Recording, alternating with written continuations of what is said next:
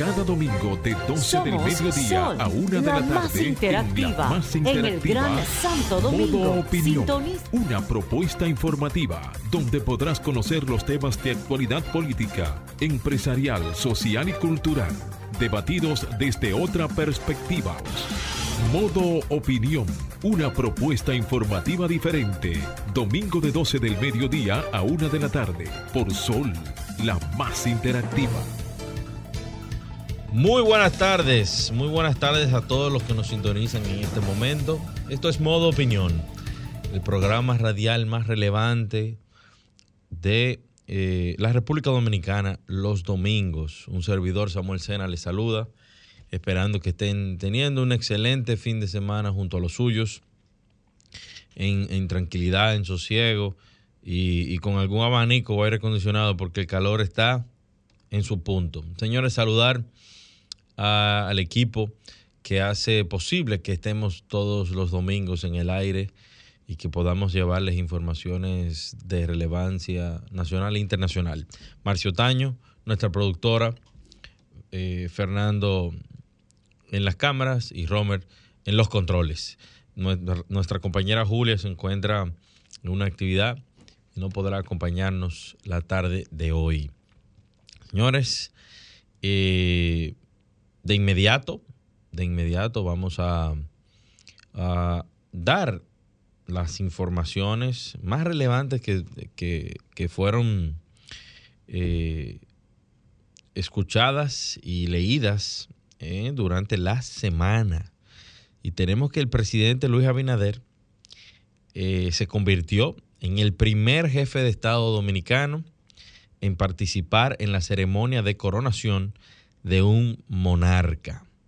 La asistencia del primer mandatario de la nación a la coronación de sus majestades el rey Carlos III y la reina consorte Camila lo convirtieron en el único en tener este privilegio. El presidente Abinader llegó a la ceremonia de coronación acompañado de la primera dama Raquel Arbaje. Bueno, y evidentemente, eh, tengo entendido que el Reino Unido fue la primera nación en reconocer a la República Dominicana. O sea que tenemos eh, relaciones diplomáticas desde hace mucho tiempo, eh, pero la reina Isabel no permitía que nadie, no permitió que nadie llegara pronto. Miren a la edad que llega a coronarse el rey Carlos III, casi, casi ya en el ocaso de su vida, lamentablemente. Bueno, señores, el presidente de la Cámara de Cuentas asegura que es un preso de confianza y dice que hace cosas que no quiere. Presidente de la Cámara de Cuentas de la República Dominicana, Yanel Ramírez, aseguró en el pleno de ese organismo que, ese que el pleno de ese organismo aprobó un reglamento que va en contra de la ley que rige la institución, por lo que tiene que hacer en muchos casos lo que diga el pleno, aunque esté en contra, aunque esté en contra de la ley. Ramírez eh, puso como ejemplo casos en los que el Pleno ha otorgado dos días de réplica a personas cuyas gestiones e instituciones han sido auditadas cuando la ley establece un plazo de 10 días laborables para esta acción y que el evidenciar la presunta mala práctica se han generado situaciones internas entre los miembros. También, por otro lado, el Poder Ejecutivo ha otorgado pensiones a 5.525 personas de marzo a abril. El presidente Luis Abinader firmó en abril y en lo que va de año varios decretos para otorgar pensiones a más de 5.000 personas. La mayoría de ellos recibirán una mensualidad de 6.000 pesos por concepto de vejez o discapacidad correspondi- correspondiente al 60% del salario mínimo del sector público. El más reciente fue el decreto 153, número 23, con el que concedió pensiones solidarias del régimen subsidiado del Sistema Dominicano de la Seguridad Social por vejez y discapacidad a 2.481 personas por un monto de 6.000 pesos. Policía también, señores, arresta a sospechosos de cometer doble asesinato en Puerto Plata. Eh, la Policía Nacional de Puerto Plata detuvo a los sospechosos de la muerte de una pareja, quienes fueron encontrados sin vida dentro de la finca del hacendado Generoso Pérez en Estero Hondo, Villa Isabela. La pareja había sido declarada desaparecida el primero de mayo y tras investigaciones las autoridades realizaron varios allanamientos y detuvieron a cuatro personas, todos de nacionalidad dominicana, quienes también estaban vendiendo animales de la finca del desaparecido en conjunto con el alcalde de la comunidad. Señores, qué barbaridad eh, esto sucedido en Puerto Plata. Y también eh, tenemos, señores, que la República Dominicana y el Reino eh, de Arabia Saudita abrirán de manera recíproca sus embajadas en Riad y Santo Domingo. esto fue anunciado de que abrirán sus respectivas embajadas y que se van a, con el objetivo de fortalecer las relaciones bilaterales, incrementar de manera significativa las relaciones económicas y comerciales y la captación de inversión extranjera directa. Dicho anuncio fue realizado en el marco de la reunión bilateral de eh, alto nivel sostenida recientemente entre el embajador José Julio Gómez, que, quien es el viceministro de Política Exterior Bilateral de la República Dominicana, y el honorable señor Walid Abdulkarim El Kerejil, viceministro de Relaciones Exteriores del Reino de Arabia Saudita. Eh, en tal virtud, señores, y ambos gobiernos están en la mejor disposición eh, y tenor de la práctica internacional y en el principio de reciprocidad, iniciar eh, las conversaciones correspondientes para la futura instalación de sus respectivas misiones diplomáticas en las capitales de los dos países y el envío mutuo de embajadores, así como brindar toda asistencia necesaria para tales fines. Esto reviste de, vital importancia, señores, y de relevancia, porque eh, para nadie conocido que el, el reino de Arabia Saudita eh, tienen muchos recursos eh, gracias a, las bondades que tienen con principalmente con el petróleo y que le permite tener muchos recursos para eh, disponer, en este caso, en temas diplomáticos de cooperación, de, de, cooperación multilateral. Así que enhorabuena que se vaya, que se haya tomado esta decisión y que ambos países comiencen a interactuar de manera eh, diplomática y comercial.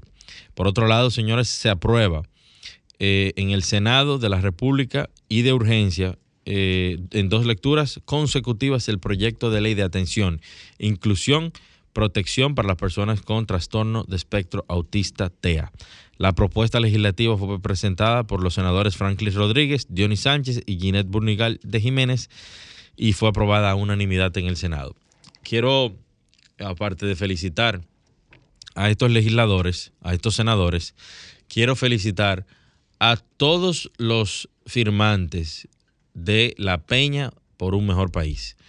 Eh, ese grupo eh, de personas, de destacados profesionales de diferentes áreas, de diferentes partidos, eh, jugó un papel muy importante en la promoción y en la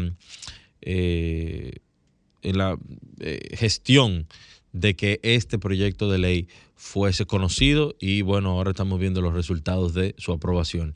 Así que felicidades a Jorge Dargam como precursor de la Peña por un Mejor País y, y ya estamos viendo los resultados de que la unificación, aunque tengamos criterios e ideas totalmente diferentes en muchos aspectos de la vida social, empresarial y política, cuando eh, la sociedad se une en torno a un tema muy importante, se pueden lograr los resultados. Así que felicitaciones también a la Peña por un mejor país por este tema. Señores, y ya en, el, en temas internacionales, al menos 12 muertos y 31 personas heridas en un accidente múltiple en una autopista de Turquía. Eh, al menos 12 personas murieron y 31 resultaron heridas en un accidente múltiple en la provincia de Atay en el sur de Turquía, según las autoridades. Tres de los heridos estaban graves. Un camión invadió los carriles en sentido contrario después de que el conductor perdiera el control del vehículo el sábado por la noche y chocara con dos autos y dos minibuses, según la agencia estatal de noticias Anadolu. Y en los Estados Unidos también otra tragedia y es que un tiroteo deja varios muertos en un centro comercial de Texas. Varias personas murieron y un número todavía indeterminado eh, resultaron heridos eh, tras un tiroteo en un centro comercial de la ciudad de Allen, en Texas, en el sur de los Estados Unidos. La oficina del sheriff informó a través de las redes sociales del suceso, del que todavía se desconocen muchos detalles, mientras la prensa local publicó imágenes de centenares de personas saliendo del centro comercial que fue evacuado. Hasta que en los Estados Unidos no se limite el acceso a armas a personas y con tanta gente, con tantos eh, problemas y tanta gente loca, van a seguir sucediendo este tipo de cosas. Lamentablemente, lamentablemente. Vemos que una persona puede perfectamente adquirir armas sin tener eh, un filtro eh, lógico y racional para poder utilizarla, sin tener necesariamente las, sin estar en la capacidad mental para poder atender a ello. Vamos a una pausa y continuamos aquí en modo opinión. Ahora nos ponemos en modo opinión. 12 y 13 de la tarde seguimos aquí en modo opinión. Señores, en la República Dominicana hay grandes retos. Eso no es un, secreto para nadie. Pero el tema del sector salud eh, es algo que yo creo que, que tenemos que reflexionar y que tenemos que repensar. Y comienza desde el sector público, pero también va hacia el sector privado. Eh, aquí una persona se le presenta una emergencia y tiene que ir a un hospital. Y es una realidad que nuestros hospitales eh, o nuestro sistema de salud no, no cuenta con todo el dinero o los recursos económicos suficientes para poder darle un servicio a todo el mundo. Pero eh, el trato, la deferencia, hacen también eh, la diferencia en, momentos, en los momentos en que un ciudadano tiene que asistir a un determinado centro de salud. Eh, hay que mejorar bastante el servicio cliente en la República Dominicana. En los temas de salud eh, cobra muchísima más importancia porque las personas están en condición de vulnerabilidad. Pero eso no solamente se queda en el sector público. Voy a poner un ejemplo, por ejemplo, y, voy, a, voy a hacerle un... Eh, les voy a dar un consejo, aunque no me lo hayan pedido, a todo el equipo de Sedimat. La, emergencia de Sedimat se ha vuelto eh, una emergencia eh, muy impersonal, donde le toman demasiado tiempo para hacer todos los procesos y se supone que es un centro privado de alto nivel eh, tómelo como consejo y pongan atención al buzón de sugerencias, donde las personas se quejan continuamente de que entrar por la vía de emergencia a Sedimat es eh, el camino a Santiago. Es una, eh, es una barbaridad, es tedioso los procesos que ellos utilizan para darle entrada a las personas, para darle seguimiento a las personas. Evalúenlo, no lo vean como una crítica eh, per se, sino como una crítica constructiva. Pero también eso se extrapola a diferentes centros. Aquí se hace necesario, cuando digo aquí principalmente en Santo Domingo, aunque eso debería ser en todas las provincias, un gran centro de solamente emergencias, donde el trato sea excelente a las personas y donde se pueda brindar eh, un servicio, un servicio eh, realmente de, nivel, porque las emergencias en la República Dominicana no son, no, no, no tienen esa, esa, capacidad, son precarias. Y me refiero también al, sector privado.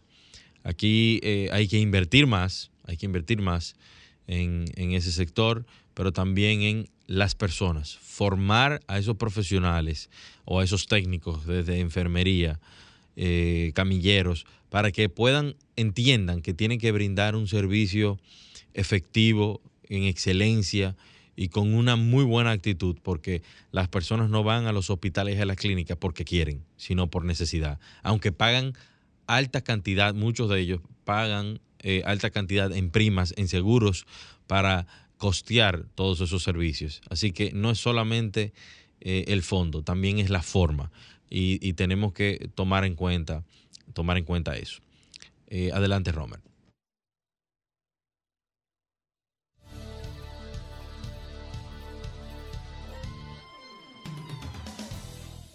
Doce y 17 de la tarde. Señores, el problema de la Cámara de Cuentas pica y se extiende. Eh, nosotros nos referimos en el pasado a las acusaciones, las alegadas acusaciones que se estuvieron haciendo al presidente de la Cámara de Cuentas, Yanel Ramírez. Eso todavía no sabemos en qué ha quedado.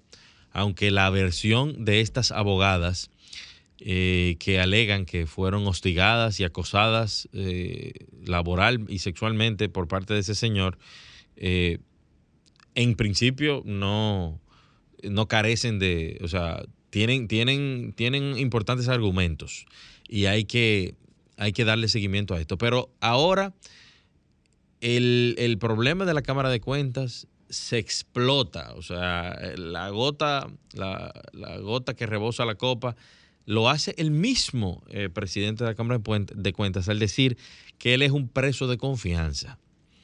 Y las declaraciones que dio en un importante medio de comunicación llaman mucho la atención, pero llama más la atención de una persona a ese nivel que se está quejando de que está amordazado, de que, de que no tiene capacidad de acción, de que hay muchos problemas. Incluso se refiere a que ha tenido que hacer por culpa del Pleno cosas que están al margen de la ley, o sea, cosas ilegales. Y ante esa realidad se puede pensar lo primero, lo básico. Nadie lo obliga a usted, señor Yanel Ramírez, a quedarse en esa posición. Usted tiene derecho a renunciar. Usted tiene derecho pleno a renunciar de la posición. En vez de estar eh, dilucidando y afectando muchísimo más la delicada posición en la que se encuentra la Cámara de Cuentas de la República Dominicana, que no es de ahora, que viene siendo criticada y viene siendo objeto de, muchas, eh, de muchos cuestionamientos por la sociedad civil y, por la sociedad en general por eh, la incapacidad de ejecutar de manera efectiva y de manera eficiente la labor que le consigna la Constitución y las leyes. Pero no obstante a eso, el presidente de la Cámara de Cuentas es el que se refiere a este tipo de cosas que están sucediendo a nivel interno, que no sé si sean verdad o mentira, pero que usted lo está dilucidando en el seno de los medios de comunicación y no quizás en una comisión que usted hubiese podido eh, solicitar al Senado de la República para que se investigara. No, usted va a los medios de comunicación y dice que usted es un preso de confianza, que usted está amordazado, que usted no puede hacer una que otra cosa, que tiene que eh, cometer actos de ilegalidad porque lo están obligando. Renuncie. Hace tiempo, en un país donde se hubiese manejado un nivel mínimo de institucionalidad, cuando usted fue acusado de acoso laboral, usted debió haber pedido mínimo una licencia. Si no, renuncia porque el, mínimo de ruido que puede afectar la imagen institucional de un órgano como la Cámara de Cuentas en los momentos en que está viviendo la Cámara de Cuentas era para que usted diera un paso hacia, hacia el lado y dejara que las cosas corrieran su rumbo. Eso pasa en los países desarrollados, lo entendemos, Suecia, Noruega, en los mismos incluso Estados Unidos. Se genera un ruido que pudiera afectar la imagen institucional y la persona simplemente hace así y se, pone a un lado para que la institución no se vea afectada y que las investigaciones y lo que tenga que suceder suceda. Pero no, usted se quedó. Pero ahora va, ¡pam! y a los medios de comunicación y dice que usted tiene enemigo interno, que las auditorías no se afirman, que, que X o que Y. Da vergüenza de cómo se manejan los profesionales en la República Dominicana. Hermano, simple. Si usted, si usted entiende que usted no puede realizar su labor porque el Pleno firmó un decreto o un reglamento, perdón, un reglamento que viola las normas internas, a través de la consultoría jurídica de la Cámara de Cuentas se hubiese podido perfectamente someter algún recurso o, con sus contactos eh, usted hubiese podido generar algún, algún tipo de, de recurso para invalidar, para someterlo por las vías eh, necesarias que eso fuese conocido eh, por las vías jurisdiccionales. Pero no, usted simplemente está eh, denunciando lo que alegadamente está pasando a nivel interno. Pero lo primero que debe pasar es que usted renuncie. Y fíjense ahora, ahora pueden irse todos, porque hay una nueva, hay una comisión que se creó para conocer de las investigaciones y de, lo que está sucediendo en la Cámara de Cuentas y que puede determinar que todos tengan que salir. Y quizás esa es la mejor solución, comenzar desde cero y elegir miembros eh, de la Cámara que, realmente no tengan nada que ver con todo lo que está sucediendo y lo vergonzoso de toda esta situación. Pero independientemente de lo que pase en la Cámara de Cuentas, sabemos ya que usted no tiene la capacidad ni tiene eh, la ética profesional para manejarse en esas instancias. Es cuanto. Adelante, Romer. Modo Opinión presenta la entrevista. 12.26 de la tarde. Y señores, tengo aquí en cabina varios invitados especiales para variar. Siempre traemos uno, pero en, este, en esta ocasión hay un líder y un grupo. Eh, tenemos con nosotros a Gerald Ventura, quien es el eh, director del programa de liderazgo educativo del Ministerio de Educación y secretario de Educación también de la Juventud del PRM. Eh, de, modernización. De modernización. Sí, Ok, bueno, tienen... El compañero Junior Fernández es el secretario de Educación y Doctrina del Ah, perfecto. Pero también le acompañan Lisbeth Adames, Carlos Rodríguez y Shirley Santana del Minume, que con, lo, con los que estaremos hablando y explicándoles eh, de, qué va todo esto. Señores, bienvenidos a Modo Opinión. Eh, mi nombre es Samuel Sena, encantado de recibirles el día de hoy, ver mucha juventud y que están haciendo eh, grandes cosas por el país. Gerald, cuéntanos sobre el programa de liderazgo, en qué consiste. Muy bien, primero agradecer a ti, Samuel, y a Julia por recibirnos a este importante programa de la Red Dominicana. Eh, de verdad que es un placer para nosotros estar aquí presente con ustedes y con esta audiencia que está siguiéndonos en estos momentos. El programa Liderazgo Educativo es la instancia del Ministerio de Educación que dirige la política educativa de formación en liderazgo a todos los estudiantes del nivel secundario en todo el país. Nosotros administramos cinco programas que son Aprender para Emprender, la competencia nacional de debates, eh, los viajes internacionales, lo que son eh, básicamente los modelos de Naciones Unidas MINUME y también lo que es la estrategia Construyendo Liderazgo Trascendente, que es donde trabajamos debates televisados y podcasts para que nuestros estudiantes pues puedan dar a conocer su punto de vista al país. Hoy estamos aquí porque queremos hablar de una de las políticas educativas más importantes que en los últimos 19 años el Ministerio de Educación ha trabajado y de la que yo tuve eh, parte como estudiante y ahora tengo el honor de poder dirigirla. Y también estos jóvenes que están aquí, que son voluntarios de nuestra oficina, que hoy son los voluntarios que ocupan los cargos más importantes que tiene este evento, que es el modelo internacional de las Naciones Unidas del Ministerio de Educación y aquí tenemos a nuestro secretariado de Minume, que en este decimocuarto periodo de sesiones estará con nosotros, pues, dirigiendo este proceso para más de 569 estudiantes jóvenes líderes de la República Dominicana. ¿Y cuándo se va a eh, llevar a cabo? Eh, nosotros vamos a celebrar eh, este modelo del 18 al 22 de octubre del año presente, del presente año. Oh, genial, genial. Carlos, ¿pudieras decirnos eh, tu experiencia y, de qué va todo esto? Sí, un placer, Samuel. Una, buenas tardes a todos los radioyentes. Para nosotros es un honor estar aquí. Minume es un escenario donde los jóvenes pueden eh, debatir, pueden negociar, pueden eh, brindarse en representación de estados diplomáticos, hacen una simulación de lo que son las digamos, los organismos internacionales, no solamente Naciones Unidas, sino también otros organismos a nivel internacional. Y en este año, en este decimocuarto periodo de sesiones, yo con las chicas y con Yeran tengo la responsabilidad de dirigir el secretariado general de este evento. Durante más de 10 años yo he sido parte del voluntariado. Eh, gracias a este voluntariado he podido... Perdón, perdón. Más de 10 años, ¿y qué edad tú tienes? Ah. tiene como 20. Uno empieza súper joven, de verdad que sí. Yo comencé en 2012, justamente con Yeran, y mira cómo estamos ahora siendo parte de la organización de este evento y ayudando a que otros jóvenes tengan ese mismo impacto. Mira que Carlos y yo tuvimos la oportunidad de, en mi número 2012, ser eh, delegados en la misma comisión. Y hoy, hoy, bueno, nos ha tocado en la vida el secretario general del evento y bueno, a mí me toca dirigir el programa. Qué bien, qué bien. Shirley, eh, cuéntame cómo es el proceso de eh, determinar quiénes son los que van a participar. Me dicen que son como 500, pero me imagino que hay. hay un proceso. Pero me imagino que hay muchísimas personas interesadas, estudiantes interesados en participar. Muy bien, muchísimas gracias por la invitación.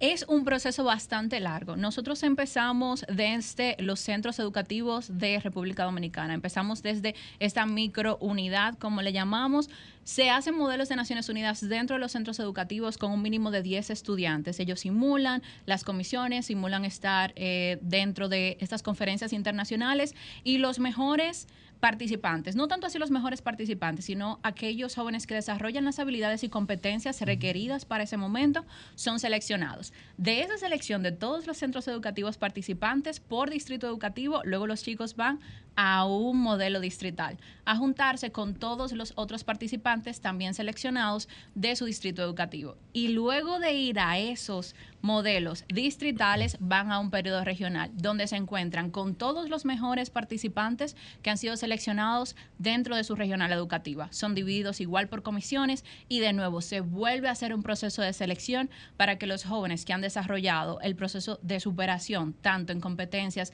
académicas y competencias interpersonales, puedan entonces ser seleccionados para Minume. Tenemos 569 estudiantes que parece un número gigante, pero cuando nos fijamos en todos los que participan desde el primer momento de selección, estamos impactando todos los años a miles y miles de jóvenes con este programa. Por ejemplo, este, estos jóvenes que van a participar en este evento resultaron que se inició con un proceso de más de 29.262 estudiantes que iniciaron en los modelos eh, de centro y luego fuimos filtrando. y de esos 29.569 ¿eh? fueron elegidos. Creo que es bueno que, un número tan importante y tan significativo de más de 20.000 mil alumnos jóvenes quieran participar. Y eso seguro los motiva eh, años después para poder participar. Lisbeth. ¿Cuál es el objetivo al final que se busca eh, con estos jóvenes y que participen en este modelo? Bien, agradecemos la oportunidad realmente.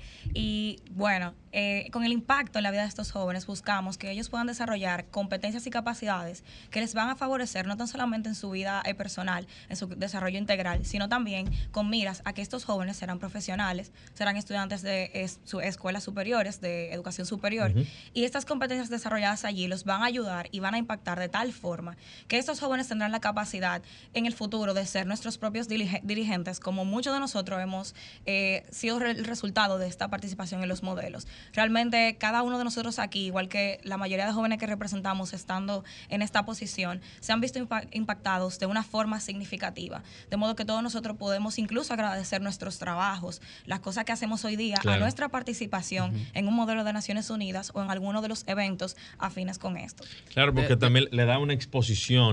Claro. Eh, y también le permite una plataforma en la que pueden eh, demostrar sus capacidades. Exacto. Totalmente. Yo, Conozco, yo conozco muchas personas, eh, muy buenos profesionales, que desde jóvenes participaron en, todos estos modelos de las Naciones Unidas. Y, hoy son grandes diplomáticos. y es de donde sacaron su, su elemento para desarrollarse de manera profesional. Nosotros ahora mismo tenemos eh, diputados, tenemos eh, un ministro de la juventud que participó en los modelos de Naciones Unidas, tenemos viceministros, directores generales, directores departamentales del gobierno de la República que son egresados Me imagino de, que, los modelos de Naciones Unidas. Que José Julio participó en todo eso.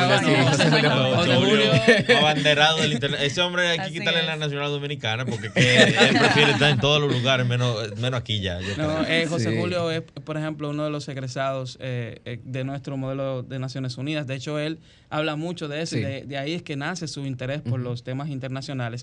Y así tenemos muchísimos jóvenes que han superado la barrera nacional y otros que, por ejemplo, ya están trabajando en Naciones Unidas como Clemens Samboy. Así es. Eh, el caso de Anderson Dirosier, por ejemplo, que trabajó en la Corte Penal Internacional.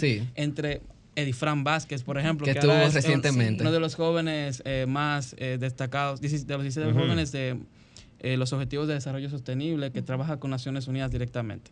Este programa ha legado un liderazgo joven bastante desarrollado en la República Dominicana y eso habla mucho del futuro brillante que vamos a tener como nación gracias a este programa que se promueve desde el Ministerio de Educación. Nosotros recibimos hace unas semanas a Daniel del Valle, no sé si lo conocen. Sí, sí, claro. Que es un observador permanente de, la Organización de las Naciones Unidas. Muchachito joven, 22 años, creo que tiene 21 años y recuerdo que cuando se sentó aquí y dijo todo lo que había hecho, yo le dije, ven acá. ¿Y en qué momento tú fuiste al colegio, por lo menos? Y él me dijo, no, yo comencé muy temprano. Y realmente eso, y le decía eso, y ahora se lo digo a ustedes, eh, realmente eso nos llena de orgullo a los que vamos un poquito más adelante que ustedes. No es que tanto, yo 35, pero eh, ¿por qué? Porque uno se mantiene observando continuamente el comportamiento de las generaciones. Y muchas veces, y nosotros aquí hemos debatido, la preocupación por el rumbo en el que estamos viendo a las generaciones eh, que nos suceden y a las mismas de nosotros. Absortos preferiblemente en el entretenimiento, en lo vano, cuando el mundo va a una velocidad en temas de tanta importancia que, que tienen que ser asumidas con responsabilidad y con preparación. Eh, la- la- las generaciones de ahora tienen que estar muchísimo más edificadas para poder manejarse en ese mundo globalizado. Y qué bueno que ustedes están promoviendo la inclusión de jóvenes en, en el conocimiento de temas de tanta relevancia, de temas diplomáticos, de temas globales, que abarcan desde la economía Así hasta es. el tema de la seguridad alimentaria, Sí, sí. hasta el tema de las guerras, porque Sí, en sí. materia diplomática se ve todo. Claro, cambio Sí, climático. incluso Ajá. el programa no está limitado simplemente a jóvenes, por decir de una carrera de derecho o de diplomacia, o sea, abarcamos todo. Nosotros tenemos arquitectos, tenemos economistas, tenemos jóvenes que están en el área de salud, o sea, tenemos matemáticos, profesores, Claro. chicos jóvenes que han decidido emprender y marcar la diferencia en su sociedad. Y es por eso que incluso en este decimocuarto periodo nosotros queremos que la historia del evento se pro- se promueva de manera clara y que sepamos que estos jóvenes no solamente están eh, vinculados a educación, sino que desean inclusión, desean desarrollo para garantizar sociedades totalmente sostenibles. Y miren una cosa, para los que nos están escuchando y, y los que nos van a ver, y también los que nos están viendo por streaming, pero que no entienden ni que saben que se están hoy desayunando o almorzando ya con el tema de los modelos de las Naciones Unidas. Hay mucha gente que no, no conoce cómo funciona eso, de qué va eso. Eh, te asignan un país y usted tiene que representar, pero usted tú- tiene un tema. tú ya- ya lo estás Ya- explicando, ya pero- no, no, pero eso, eso es... Pero ah, a mí me gustaría hablar la parte histórica. Los chicos Claro. que hablen más o menos ya de la otra parte más procedimental. Ok. Mira, los modelos de Naciones Unidas nacieron como una política de la Universidad de Harvard, en la que los estudiantes que estaban en relaciones internacionales, a ellos, pues decidieron simular, hacer veces de embajadores y tratar los temas que los representantes de los países hacían en las diferentes comisiones, organismos y agencias. Es decir, nuestros jóvenes eh, se le asigna un país, tal y como tú explicabas, se reúnen con un tema importante y hacen, por ejemplo, como si estuvieran reunidos en el Consejo de Seguridad, se hacen representantes de los miembros del Consejo y debaten los temas como si fueran los embajadores de esos países. Y esta estrategia desarrolla una serie de habilidades increíbles en los jóvenes en el tema de la oratoria, de la negociación, del liderazgo, el tema de, de, eh, perder el medio, el medio escénico de presentar tus ideas. Y eso mismo que, que, ah, que sucedía en la Universidad de Harvard, otros países comenzaron a copiarlos y aquí en la República Dominicana lo implementamos como una política educativa del Ministerio de Educación. Y hemos visto cómo nuestros jóvenes egresan de los modelos de Naciones Unidas, de los centros educativos públicos, con unas habilidades y con unas destrezas que les llevan a ser de los mejores profesionales de que el sistema haya podido tener a lo largo de la historia de la República.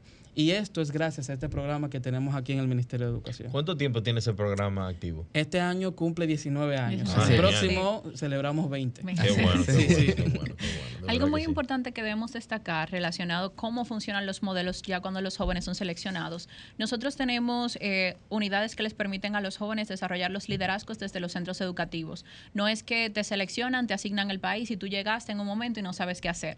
Nosotros tenemos jóvenes líderes que ya han participado en estos eventos, que funcionan como voluntarios dentro de sus centros educativos, distritos y regionales, lo que les permite a los jóvenes que ingresan a los modelos de Naciones Unidas tener una base de apoyo que les permita crecer, saber cómo van a investigar, cómo van a expresarse. Ellos hacen las veces de maestros de esos jóvenes dentro del proceso.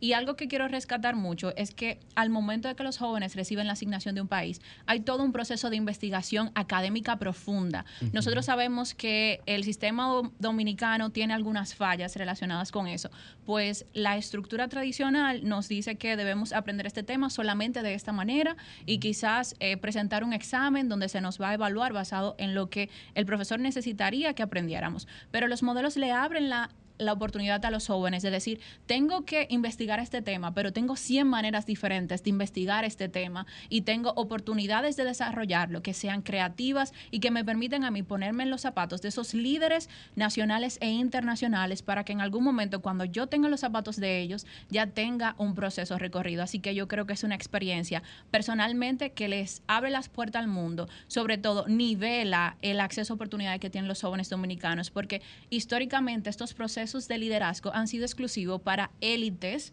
dentro de los países, digamos los jóvenes que participaban en los en las universidades más costosas, en las Ivy Leagues o los que participaban en colegios bilingües, pero con esta política del Ministerio de Educación abrimos las puertas Sí, a bastante, todos los jóvenes sin importar su estatus Por ejemplo, socioeconómico. un estudiante del sector privado puede pagar entre 3 mil a 4 mil dólares por participar en un evento de modelos de Naciones Sí, claro. Unidas. Y desde el Ministerio de Educación, todos los costos nosotros lo asumimos y el estudiante dominicano tiene una participación totalmente gratuita qué en bien. el proceso. Y el tema, con el tema de, de la participación, eh, ¿cuál es el límite de edad? Eh, la de ustedes. No, más- ¿Cuál es el mínimo? Bueno, y tiene que estar en el colegio, o sea que Claro. eh, Sí. me imagino, o en la escuela, 18 años. Sí, bueno, para, Sí. Pero, eh, para eh, estar en el proceso formal de, de participación en el sistema Sí. del Ministerio de Educación, debe estar en educación secundaria, pero como bien decía Shirley, tenemos todo un sistema de, de- de apoyo de voluntarios, de, de maestros y demás que, que le da, bueno, nosotros en el Está voluntariado Tenemos gente de personas 30. que tienen ya hijos, están Sí. casados y como quiera siguen apoyando el programa, porque es que una vez tú entras a este mundo, es difícil que tú salgas. Total. Pero para tú participar sí, bastante. para, para tú participar ya como, eh, como delegado, eh, bueno, si usualmente se necesita que estés involucrado en un sistema educativo, ya sea, por ejemplo, el preuniversitario o la universidad. Eh, no he conocido de que se haga en, en elementos postdoctora- postdoctorales, pero. Puede dársela en algún punto, pero generalmente eh, eh, las personas que están participando en este mundo están incluidos en un sistema per se, ya sea el universitario o el preuniversitario. Mira, eh, aparte de, de- de participar en este tipo de, de medios de comunicación, yo tengo un rol que he estado eh, asumiendo desde julio del año 2021 y es la presidencia del Consejo de Desarrollo Económico y Social. Y nosotros en el eje de fortalecimiento democrático institucional tenemos un alto interés de promover el tema de los debates. ¿Y qué pasa con el tema de los debates? Y es que en República Dominicana, escasamente, se analiza el tema debate solamente en el plano electoral. Sí. Ujú. Sí. Y nosotros decimos que, ojo, es muy importante promover los debates electorales, pero para que la sociedad dominicana normalice El tema de los debates, estos tienen que comenzar Desde las desde escuelas. las escuelas Claro que sí. Ujú. para que haya un cambio generacional. Esa es la única manera de que en el futuro un candidato político, cualquier persona que quiera ostentar un cargo público e incluso una posición privada de grande de, de importancia y relevancia, pueda refrendarse. Sí. Entonces nosotros hemos iniciado un proceso de, de contactos para realizar debates en escuelas y en colegios. Pero eh, también en el marco de, de- de la campaña electoral, en el 2020 nosotros hicimos Santo Domingo Debate, Sí, realizamos los primeros debates municipales y llevamos también, por el tema del COVID, se hizo de manera virtual los debates congresuales, pero también siempre estamos en la expectativa de que los candidatos presidenciales quieran aceptar y debatir. Ya eso es un tema eh, un poco más complejo porque eso depende de la intención y de los asesores presidenciales. Ahora bien, tenemos que seguir fomentando eso. ¿En qué ustedes han estado trabajando para fomentar la cultura de debate en la República Dominicana? Qué, qué excelente pregunta. pregunta. porque, por ejemplo, desde que asumimos el cargo como director del programa, antes se llamaba Unidad Modelo de Naciones Unidas y solamente trabajaba Modelo de Naciones Unidas. Nosotros llegamos con, la, con esa visión de que la cultura del debate debería implementarse en todas las escuelas públicas y desde ahí podríamos lograr eso que estabas explicando, Samuel. Entonces nosotros eh, eh, pro- eh, propusimos otro programa que se llama Política Integral de la Competencia Nacional de Debates, que es un espacio en el que desde las escuelas, a través de los clubes de liderazgo educativo, se van a organizar en las escuelas torneos de debate. Y de esos torneos de debate se van a seleccionar los estudiantes que mejores capacidades tienen para que participen en lo que es la competencia nacional de debates. El año pasado nosotros celebramos la primera competencia nacional de debate, que fue todo un éxito, Así es. que los Sí, estudiantes quedaron sumamente encantados con ese proceso. Y ahora en agosto, del 25 al 27, en la Universidad Nacional Pedro Enrique Sureñas, estaremos celebrando la segunda competencia nacional de debates, en la que ahí tendremos a más de 500 estudiantes de todo el sistema educativo que participaron en los torneos de debate, pues también replicándolo a nivel nacional. Y con eso, en esta vez, en este segundo campeonato, lo que queremos es formar a los jóvenes de manera más profunda en debate para que en las escuelas regresen y a sus compañeros pues también les ayuden a este proceso. De hecho, mañana nosotros vamos a publicar eh, un video en el que anunciamos la participación eh, y la convocatoria para que los estudiantes sean parte de la competencia nacional de debates. Excelente, yo creo que... Y aprovecho aquí, como presidente del, co- de- del CODES, pues les invitamos a ustedes a unirse a este esfuerzo que está haciendo el Ministerio de Pero Educación. claro que sí. Vamos a ir a una pausa y vamos a continuar aquí eh, hablando de estos importantes temas. Adelante, Romer.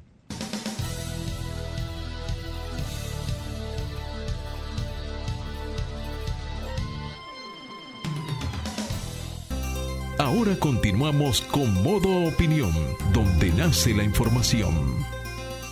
12.50 de la tarde, señores, y seguimos aquí con Gerard Ventura, con Lisbeth eh, Adams, con Carlos Rodríguez y con Charlie Santana, hablándonos sobre los modelos de las Naciones Unidas, hablándonos sobre el tema de los debates. Creo que es importante lo que estos jóvenes están haciendo, eh, promoviendo el tema de la cultura institucional, la diplomacia, los modelos de Naciones Unidas en la República Dominicana. Eh, hablábamos antes de la pausa, antes de irnos a la pausa con el tema de los debates, y creo que sí, eh, Gerard, eh, puedes contar con el CODES para sumarnos a todas esas iniciativas que tengan que ver con la normalización y la creación de la cultura de debate en la República Dominicana. Tenemos que salir del- del- de la caja de que los debates solamente se dan en los escenarios electorales. Eso es así. Sí. Eh, la formación en debate, que se da incluso en, en- en universidades en otros países, Sí. te permite a ti tener la capacidad argumentativa hasta para tú ejercer un liderazgo en el sector privado, o sea, cuando tú hablas de, de las empresas Claro. y en la misma sociedad civil organizada, donde hay tantas organizaciones, tantos foros donde se participan en la vida institucional y usted tiene que tener la capacidad de negociar, Claro. Como se hace en diplomacia, Claro. y de, de llegar a consensos. Particularmente a mí me ha tocado una escuela de vida que es el Consejo Económico y Social. En el Consejo Económico y Social nosotros llegamos en el año 2020 y eh, el Consejo Económico y Social está formado por, o conformado, por los 15 principales gremios empresariales, desde CONEP, AIRD, Adozona, todos. Las 15 principales organizaciones laborales y sindicales del país. Los sindicatos de este país. Ahí se debate. Y las Uy, 15 definitivamente. Oigan esto, y las 15 organizaciones principales de, de la sociedad civil son todos esos miembros tocando temas como seguridad social. O sea, estamos hablando de pensiones y salud, transporte, las 12 grandes reformas, la ley electoral y de partidos, la ley de hidrocarburos. Y ahí hay tantos intereses envueltos, tantos sectores, que es una escuela, es casi un modelo. Ah, Así Claro, Pero de la vida real, porque Sí. lo que sale ahí Exacto. se va para el Congreso, muchas veces se convierte en ley, se llegan a consensos importantes con el, el alza en los salarios. Eh, y hay mu- muchos temas y realmente si tú no tienes esa formación, o vamos a decirlo de, de manera diferente, si usted ha podido participar desde su juventud en programas como, como las Naciones Unidas y en estos programas de educación eh, de avanzada, de nivel progresista, usted va a poder tener muchísimas más herramientas para poder enfrentar su día a día y ser un mejor profesional en el futuro. Eh, 100%. Mira, y de ¿Qué hecho, días son Bol, para sí. que vuelvan ideas? eh, el, eh, Este quiero, año. quiero re- retomar el Ajá. hecho de que, por ejemplo, nosotros en esta edición de Minume, antes de seleccionarlos a ellos, hicimos toda una campaña eh, donde tuvimos un debate también entre los candidatos que querían, por ejemplo, ocupar la Secretaría General Ah, Académica y la Secretaría General Logística. O sea, que lo que los jóvenes hacen, también lo aplicamos para estos puestos de elección. Y te hago este comentario porque Shirley Santana, que hizo la, la campaña de infinitas posibilidades, y eh, eh, Lisbeth, la campaña del Minume que soñamos, Shirley tiene una propuesta de que nosotros vamos a simular el Consejo Económico y Social Así es. de la Por República Ah, Dominicana. buenísimo. Eh, o, sea, o sea, que eso, que Ey, eso qué cosa chula. Cuenta con nosotros. Claro que sí, que Yo vamos a llamar. todo- todos los insumos de qué, de qué Claro. hay ahí, cuáles son los de izquierda, cuáles son los de derecha, cómo que se maneja todo. Señores, lamentablemente llegamos al final del programa, pero quiero que antes de, de despedirnos, que vuelvan y digan los días que van a participar y que, y que eh, digan sus redes sociales para que lo Claro. puedan seguir y, y eso. Claro, eh, nosotros vamos a celebrar el modelo internacional de las Naciones Unidas del Ministerio de Educación del, 20 del 18 al 22 de octubre de este año e invitamos a toda la población a seguir este proceso a través de las redes sociales del programa Liderazgo Educativo del Ministerio de Educación que es arroba pler eh, guion bajo oficial que es P-L-E-R-D guion bajo oficial. También a los chicos que digan sus redes sociales para que les sigan. Sí, La claro que sí, eh. Arroba Geran Ventura, por ahí me pueden seguir también. G-E-R-A-N-D Ventura. Y ustedes, chicos. Claro, agradecerle nuevamente la oportunidad que hemos tenido de hablar de este decimocuarto periodo de sesiones de Minume. Me pueden seguir a través de arroba Charles Roth, eh, Charles Roth. eh, Internacional, el. Rayita abajo. Me pueden seguir, yo soy Shirley Santana Herrera, es un nombre un poco difícil, pero arroba Shir Santana Herrera, S-H-I-R Santana Herrera. Yo invito a todos los jóvenes, a ti joven que nos estás escuchando, ve a tu modelo regional, ve a tu modelo interno, ve a tu centro Así es. educativo, inscríbete en tu club de debates para que puedas vivir este tipo de experiencias. Me pueden seguir en las redes sociales, arroba Lisbeth, M-A-A, L-I-S-B-E-T-H-M-A-A. Estoy a la disposición de todos y muchas gracias por el espacio. Muchísimas es, gracias a ustedes, gracias. señores, por venir. Este programa es de ustedes. Solamente tienen que venir y comentar y hablar de lo que están haciendo. Lamentablemente llegamos al final de este programa. Fue un placer eh, estar con todos ustedes. Nos vemos y nos escuchamos el próximo domingo aquí en Modo Opinión. Sigan con Arquitectura Radial. Buenas tardes. Sol 106.5, la más interactiva. Una emisora RCC Miria.